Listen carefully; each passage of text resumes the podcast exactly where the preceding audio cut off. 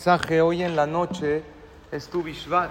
Desde hoy en la tarde decimos Yehishem en la Tefilá y también mañana es una de las fiestas, Hagla y Lanot, que festejamos a los árboles.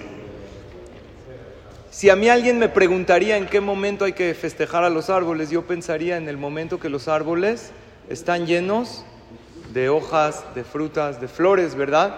En este momento, en pleno invierno, ¿cómo están los árboles?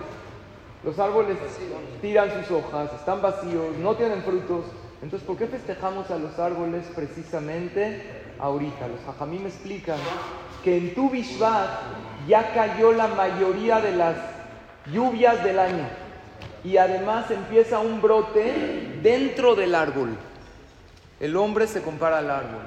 Cuando la persona llega a una situación muy difícil, donde aparentemente no tiene nada, en lugar de perder la esperanza que tiene que hacer, de ahí fortalecerse, de ahí florecer y de ahí salir adelante.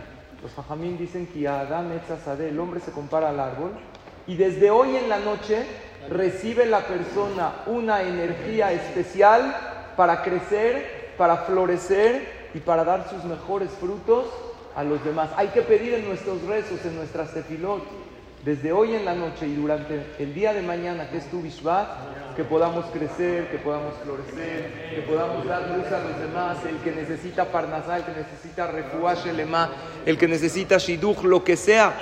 Hoy en la noche y mañana es un día de mucha, mucha tefilá. Que Hashem escuche todas nuestras tefilot y que tengamos todos pura verajá, éxito y mucha, mucha alegría.